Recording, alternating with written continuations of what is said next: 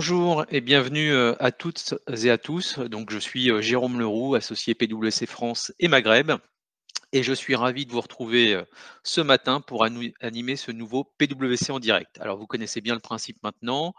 N'hésitez pas à nous poser l'ensemble de vos questions dans le chat et nous tenterons d'y répondre en fin de séquence en fonction du temps qui nous restera. Alors, Big Quit, Great ou Great Resignation sont des expressions hein, qui qualifient la vague de démissions massives euh, que nous observons depuis quelque temps aux États-Unis. Or, en France, depuis euh, quelques mois, l'attractivité, l'engagement, la rétention des talents n'ont jamais semblé préoccuper autant les dirigeants d'entreprise euh, qu'aujourd'hui. Et si la solution face à cette grande démission était du côté de l'inclusion et de la diversité, alors quelles sont les nouvelles aspirations des talents? Et qu'attendent-ils aujourd'hui de l'entreprise pour leur emploi et au-delà? Qui au sein de l'entreprise doit s'emparer du sujet inclusion et diversité? Quels leviers actionner et quel impact en termes de performance? Quels horizons se fixer? Doit-on avoir une approche globale ou une approche plutôt locale? Faut-il mettre en place des quotas? Pour répondre à l'ensemble, à ce sujet majeur et à l'ensemble de ces questions, j'ai le grand plaisir d'être accompagné ce matin par Sophie Serratrice, associée People and Organization au sein de PwC France et Maghreb et leader de la practice Inclusion et Diversité, Jean-Roland Deji, manager PwC France et Maghreb au sein de la practice Inclusion et Diversité également. Alors, sans transition, Ma première question est pour toi, Sophie. Donc, nous avons intitulé ce PWC en direct La grande démission et si la solution était du côté de l'inclusion et la diversité. Alors, sur la thématique de, cette, euh, de la grande démission, si je puis dire, quelle est la réalité en Europe et en France? Bonjour à tous. Merci, euh, Jérôme, pour cette introduction. Ravi d'être avec vous euh, aujourd'hui pour ce sujet absolument essentiel. Euh, alors, pour répondre à ta première question, effectivement, quand on parle de grande démission, euh, certains disent que c'est un sujet euh, purement local qui concerne les États-Unis. Mais quand on regarde les chiffres, les dernières enquêtes, ce que l'on voit, c'est qu'à l'échelle finalement de la planète, hein, une étude faite sur 31 pays différents montrait qu'on avait deux entreprises sur trois qui déclaraient avoir des postes vacants aujourd'hui. Quand on zoome sur l'Europe, ce chiffre monte à 9 entreprises sur 10. Donc, les enjeux de finalement de, recrutement et de besoin de talent euh, sont vrais de partout. Si on, met un autre regard qui est celui que nous apporte euh, l'OCDE, et toujours en zoomant sur l'Europe, hein, ce que l'on va voir, ce qu'on a observé, c'est finalement un accroissement à deux, voire trois chiffres du nombre de jobs vacants. Si on compare euh, fin 2020 à fin 2021, en France, c'est plus 76%, c'est plus 113% quand on regarde l'Angleterre, c'est plus 53% quand on regarde l'Allemagne, par exemple. Et si on regarde les chiffres même 2019-2020, euh, on est aussi sur ces mêmes accroissements. Euh, dernier chiffre, après j'arrêterai de vous assommer avec euh, des, datas, mais c'est quand même intéressant. Euh, si on regarde aujourd'hui les candidats, pardon, les, collaborateurs, on a plus de 40% des collaborateurs qui déclarent être attentifs à ce qui se passe sur le marché et être prêts à bouger. Donc c'est des chiffres très très hauts. Merci. Merci Sophie. Alors le décor est planté. Quel lien euh, faire avec euh, la diversité et l'inclusion? Alors, très, très bonne question. En fait, la question que, que, a sous-jacente à la grande démission, c'est un, le besoin de recruter. Hein d'attirer, de le besoin de fidéliser, d'éviter justement cette, grande démission. Alors, euh, quand on pose la question aux, CEO, euh, eux nous disent évidemment que c'est une préoccupation majeure pour eux. Et la manière de, combler ce, manque de, compétences et de talents, c'est vraiment euh, travailler sur ce qu'on appelle l'upskilling reskilling. C'est la mise en place de la nouvelle organisation du travail, c'est le recours à la gig économie. Et quand on pose les mêmes questions aux collaborateurs, c'est ça qui est intéressant, et ce qu'on a fait en 2021 et on l'a refait cette année, on va bientôt publier de nouveaux résultats. Les collaborateurs nous disent ce qui va me motiver, c'est les perspectives de montée en compétences, d'accompagnement de formation. C'est évidemment une nouvelle organisation du travail, mais c'est aussi les sujets diversité et inclusion. Aujourd'hui, une réalité dont tous les pays, on a à peu près un collaborateur sur deux qui a subi des discriminations dans le cadre de, de, sa vie professionnelle. En France, on est à peu près à 40% d'après nos dernières études quand on demande aux collaborateurs finalement qu'est-ce qui est important ou, aux candidats qu'est-ce qui est important dans leur choix d'entreprise, évidemment la rémunération. Euh, mais une fois qu'on a passé ce, cap-là, le deuxième sujet, ça va être euh, est-ce que mon entreprise a une culture de l'inclusion et de la diversité qui va me permettre d'être bien au travail? Euh, la notion de, bien-être au travail, ça concerne, est, est un point de préoccupation pour 8 collaborateurs sur 10 aujourd'hui. Et donc le lien, il est fait là-dessus. Si vous voulez retenir, attirer, il faut qu'on on ait un, sentiment de fierté d'appartenir à une entreprise qui est à l'aise, qui est non discriminante, qui est inclusive et qui me permet à moi d'être là euh, euh, si je suis vieux, si je suis une femme, euh, si je suis une personne d'une origine ethnique particulière, si je viens des quartiers, etc. Donc c'est ça le lien. D'accord, merci. Donc je, me tourne vers toi, euh, au moins virtuellement, Jean Roland. Alors euh, les termes diversité et inclusion euh, sont très présents hein, dans le discours des entreprises, dans les médias également, mais qu'est-ce que ça recouvre pratiquement, chacun de ces deux termes? Alors, merci Jérôme. E, effectivement, hein, ces termes sont de, plus en plus utilisés dans le monde du travail et la bonne question à se poser, c'est de quoi en est-il exactement? Alors, la diversité recouvre euh, le mélange de différences. Alors, pour un employeur, la diversité, c'est comment s'assurer que dans mon entreprise, j'ai des personnes diverses. Tandis que l'inclusion, c'est comment s'assurer que ces personnes diverses sont pleinement épanouies et euh, performantes. Donc, on voit que ces deux concepts qui sont pas des synonymes, mais interdépendants.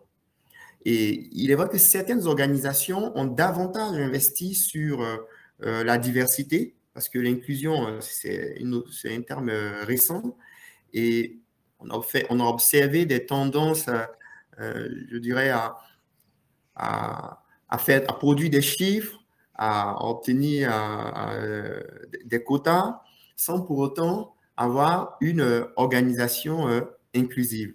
Donc, l'aspect donc euh, de l'inclusion est très importante et je pourrais euh, euh, citer la définition d'une militante américaine, Verna Mayer, qui dit que la diversité, c'est inviter, c'est être invité à la fête. Par contre, l'inclusion, c'est être invité à danser. Et je pense que cette illustration est assez parlante. Donc, ce qu'on nous pouvons dire aujourd'hui aux employeurs, c'est invitons à la fête et dansons ensemble. Très bien, j'aime bien cette, euh, euh, métaphore. Alors, on a fait le point sur effectivement le sujet de la grande démission en France et en Europe. On est un peu plus clair sur les termes d'inclusion et de diversité. Toujours avec toi, Jean Roland, quels sont les bénéfices finalement pour une entreprise de développer une politique inclusion et diversité? Alors, les bénéfices, je dirais aujourd'hui, ils sont connus pour la plupart. J'en citerai quelques-uns. La, rentabilité financière, bon nombre d'études euh, démontrent que les entreprises plus diverses en, termes de parité euh, et autres euh, ont, plus, ont 25% de chances d'avoir une rentabilité supérieure à la moyenne des entreprises qui sont, qui sont de prédominance masculine. On a également le bénéfice lié à l'attraction des talents. Aujourd'hui, on, sait les attentes importantes des talents des salariés euh, qui souhaitent davantage donner du sens à ce qu'ils font, à leur travail. On a aussi le bénéfice lié donc à l'innovation, la dynamique d'innovation que crée, euh, euh, qui est créée donc par une organisation diverse, diversifiée et inclusive et aussi le bénéfice de la rétention des talents. Alors, donc, ces quatre bénéfices sont, je dirais, connus, mais au-delà de ces, de ces bénéfices, euh, aujourd'hui, pour une organisation, s'investir davantage, s'engager en faveur de la diversité et de l'inclusion, permet de répondre à une pression sociale assez forte. On le voit, on l'a vu à travers des mouvements sociaux, le mouvement Black Lives Matter, euh, MeToo et autres. On voit bien qu'aujourd'hui, dans la société, les personnes, les individus demandent, réclament euh, des engagements de plus en plus forts et marqués sur ces sujets-là, sur ces, thématiques. Donc, je dirais un des premiers bénéfices au-delà des quatre euh, précédemment cités, c'est répondre à l'attente euh, sociétale. Un second point également, c'est la pression réglementaire. Il faut dire qu'aujourd'hui, être inclusif, être diversifié, c'est une obligation légale. Nous avons donc la loi Copé-Zimmermann qui euh, prévoit donc euh, l'augmentation des femmes au niveau des instances de direction. Nous avons aussi l'index égalité professionnelle et plus récemment la loi Rexin, donc qui pose un cadre légal qui, pour lequel aujourd'hui je pense qu'il est difficile de, s'en extraire. Donc le bénéfice, au-delà des quatre points euh, évoqués, c'est de répondre donc à cette pression sociétale, à cette pression aussi réglementaire.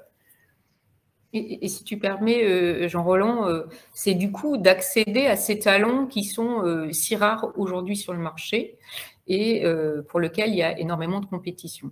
Puisque, comme tu le disais, c'est la pression sociétale et même aujourd'hui plus importante que la pression réglementaire, finalement. Effectivement. Alors, Sophie, justement, le, sujet hein, apparaît quand même légèrement complexe. Comment euh, peut-on avancer? Comment avance-t-on au sein d'une organisation? Effectivement, c'est un, sujet euh, complètement protéiforme. Euh, les questions qu'on nous pose souvent, c'est bon, on parle de diversité, mais de quelle diversité parle-t-on? Faut-il choisir entre je pousse la parité, je pousse l'origine sociale, comment je combine les deux? Avec une difficulté aussi en France et dans certains pays où euh, finalement on n'a pas d'indicateur, on ne peut pas compter en fait euh, les, représentants de diversité. Avec aussi maintenant on parle beaucoup d'intersectionnalité parce que un individu peut porter plusieurs diversités aussi. Euh, après, il y a le sujet de la réglementation, c'est-à-dire est-ce qu'on est plutôt dans une logique de gestion des risques. On attend que la réglementation évolue et puis on essaye de, s'y soumettre. Ou est-ce qu'on est plutôt moteur? C'est-à-dire qu'est-ce qu'on va euh, être en, amont, pousser certains développements, prendre, le, prendre de l'avant sur, le, sur le régulateur? Autre question, quand on a un groupe international, c'est est-ce qu'on doit avoir une approche globale qui s'impose à tous les pays? Alors que les sujets de diversité d'inclusion, eh bien, ils sont quand même très teintés de la culture et de l'histoire de chaque pays. Si en France, on, ne peut pas euh, compter euh, euh, les diversités, les origines, c'est lié quand même au passé de la Seconde Guerre mondiale, quelque chose qu'on n'a pas aux États-Unis, où on a l'affirmative action, etc.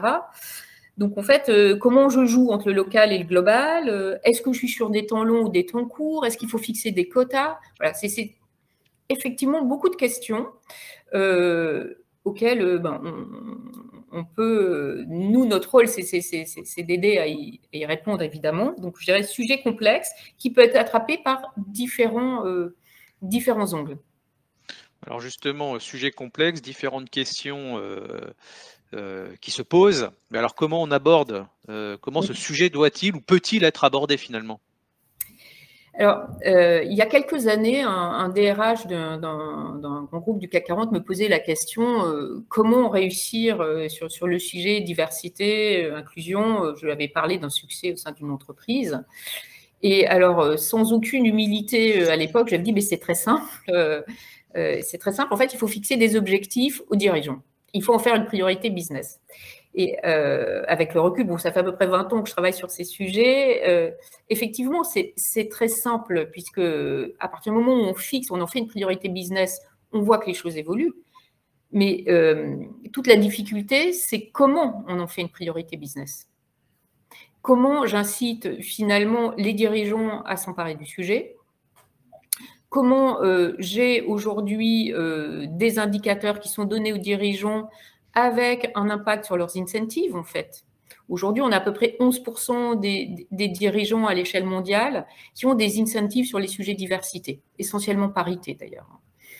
Euh, voilà, donc en fait, euh, pour, poser le décor, il faut en faire une priorité business. Euh, ensuite, on voit qu'aujourd'hui, comme l'a bien expliqué Jean Roland, pression sociétale, plus que la pression réglementaire, pousse en faire une priorité. Et d'ailleurs, on le voit puisque on est pas mal sollicité sur ces sujets aujourd'hui. Vous êtes très nombreux à nous écouter aussi. Donc, c'est un signe quand même qu'on est bien dans, un sujet d'intérêt des entreprises. Ensuite, comment, euh, comment on avance?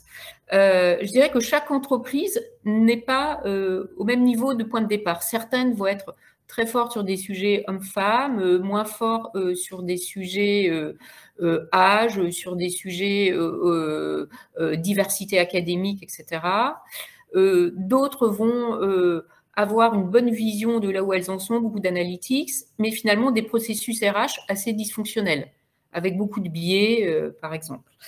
Euh, d'autres, ça va être lié à la culture. Finalement, la culture managériale, la culture d'entreprise euh, est une culture qui, euh, finalement, est très normative et souhaite que tout le monde se ressemble et agisse de la même manière. Et donc, ne permet pas à chacun de venir avec sa propre personnalité, sa propre diversité. Et c'est là où bah, il n'est pas invité à danser, en fait.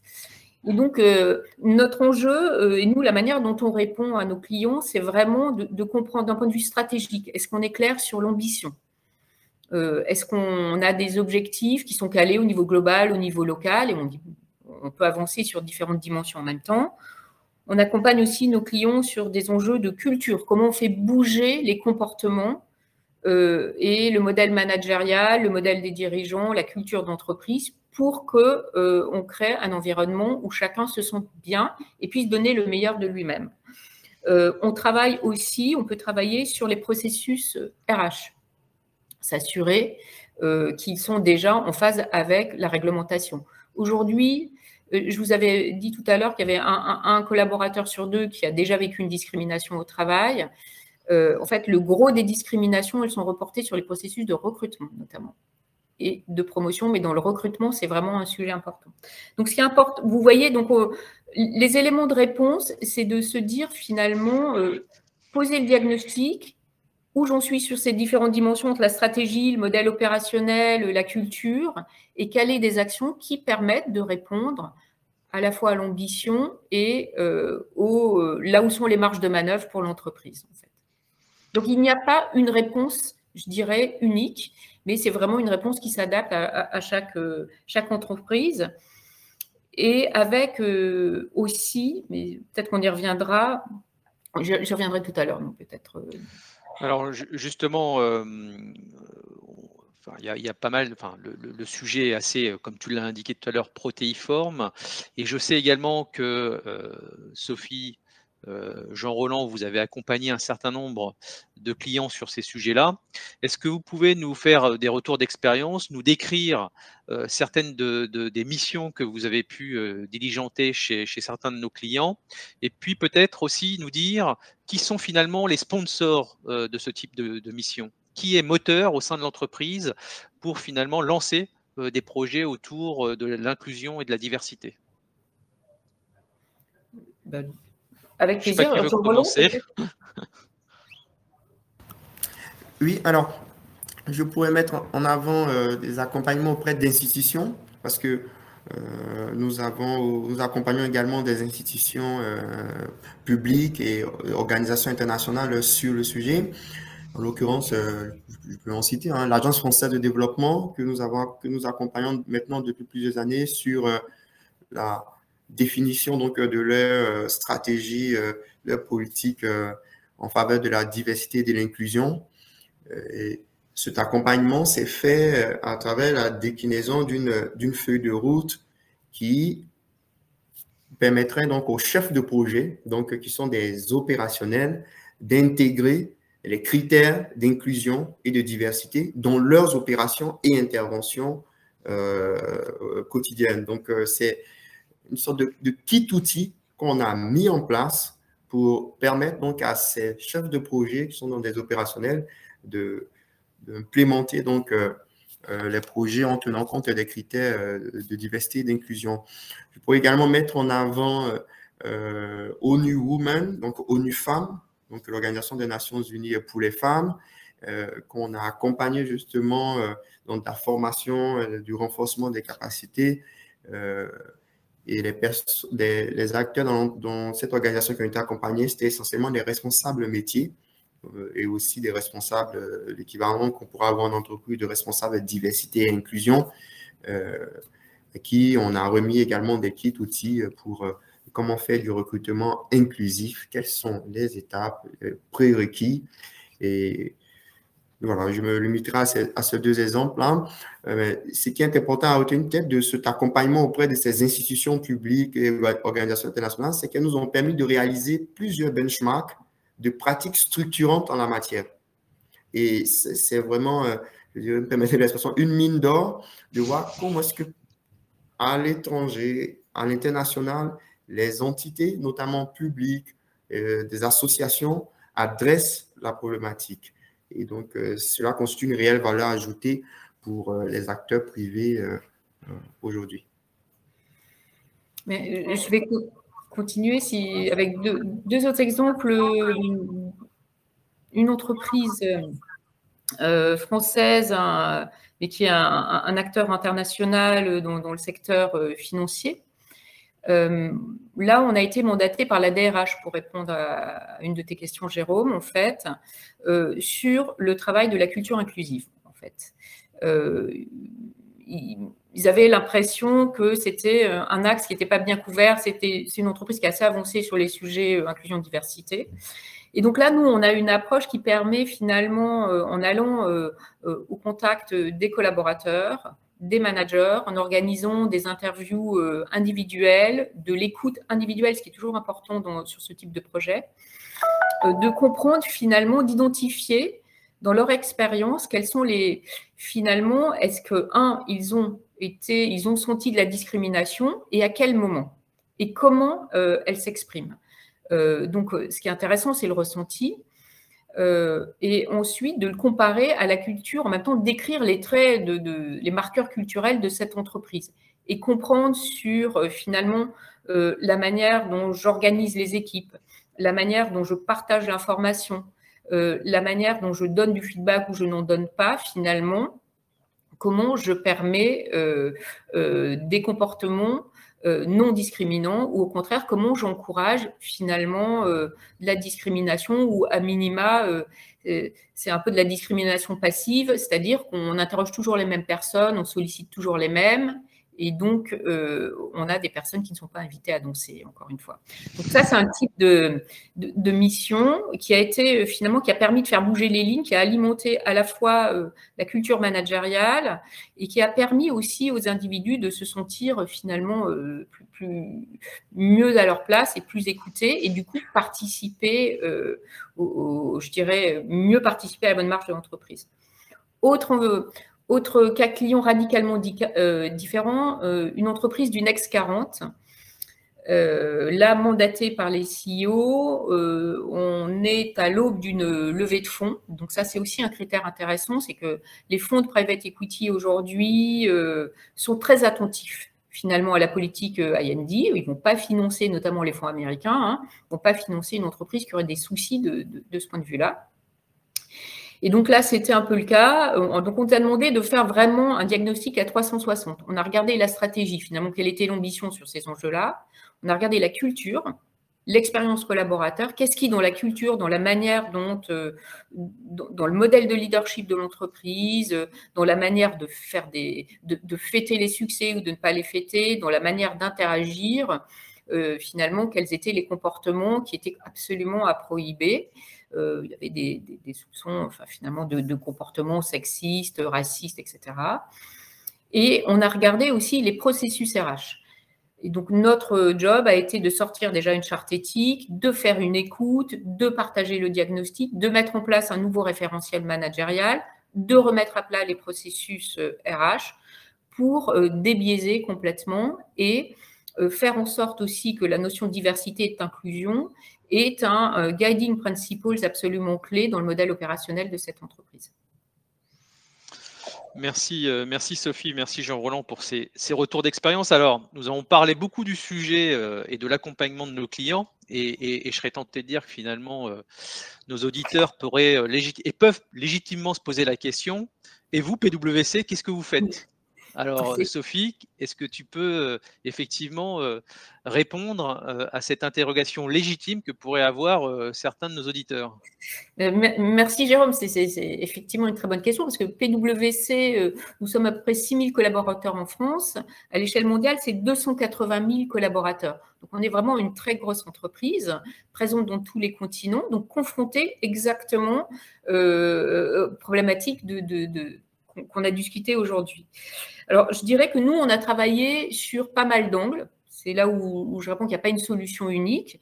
Donc, je dirais dans, dans les bonnes pratiques qu'on peut partager, c'est que déjà, on, a un, inclusion et diversité euh, officer qui est euh, membre du comité exécutif.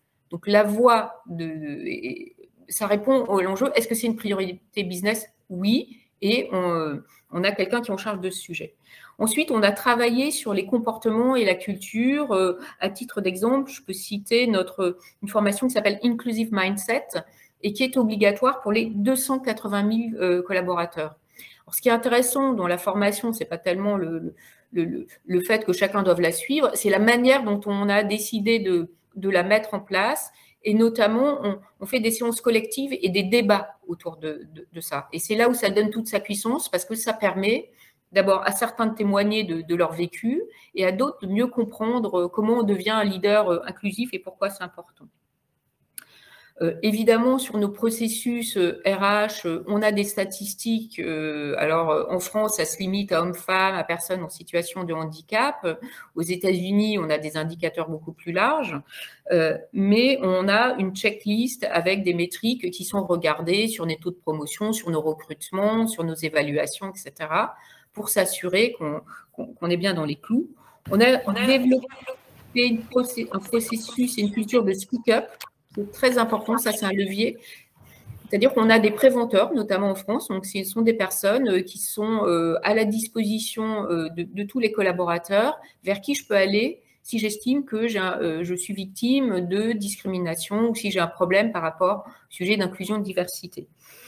Euh, par ailleurs, évidemment, on produit du faute leadership, donc c'est une manière de, on sensibilise nos clients, on prend part à la discussion publique et on sensibilise nos collaborateurs euh, et les associés. Et peut-être que je terminerai par euh, deux choses. On a évidemment des réseaux, des réseaux LGBT, des réseaux femmes, etc. Et on a publié notre, notre rapport IND, hein, Inclusion Diversité, avec 18 indicateurs euh, qui sont euh, visibles sur nos sites euh, web et donc en toute transparence qui permettent de voir comment on, se situe sur ces sujets diversité et inclusion. Voilà pour vous donner un peu un panel de ce qu'on a fait. Merci, euh, merci Sophie. Alors peut-être euh, une, question euh, qui me semble importante dans le chat, là, c'est quel lien faire entre ce sujet qu'on vient d'évoquer sur la demi-heure écoulée et une politique ESG au sein d'une entreprise? Merci pour, pour, cette question. En fait, moi j'aime souvent à dire que l'IND, c'est le S de l'ESG. ESG, c'est le S pour social et sociétal. Donc en fait, il y a tout le sujet euh, lié euh, à l'emploi, euh, respect du droit du travail, etc. Et donc aux enjeux de diversité et inclusion. Quand je parle avec mon ami Sylvain Lambert qui porte l'ESG hein, pour PwC, clairement aujourd'hui il y a deux sujets. Le premier, c'est tout ce qui est lié autour du, climat et, le net zéro. Et le deuxième sujet, c'est inclusion-diversité. Et alors, pour le paraphraser, j'aime bien parce que lui, il dit souvent euh, pas, de pas sur enfin pas de résultats sur l'environnement et le climat, pas de financement.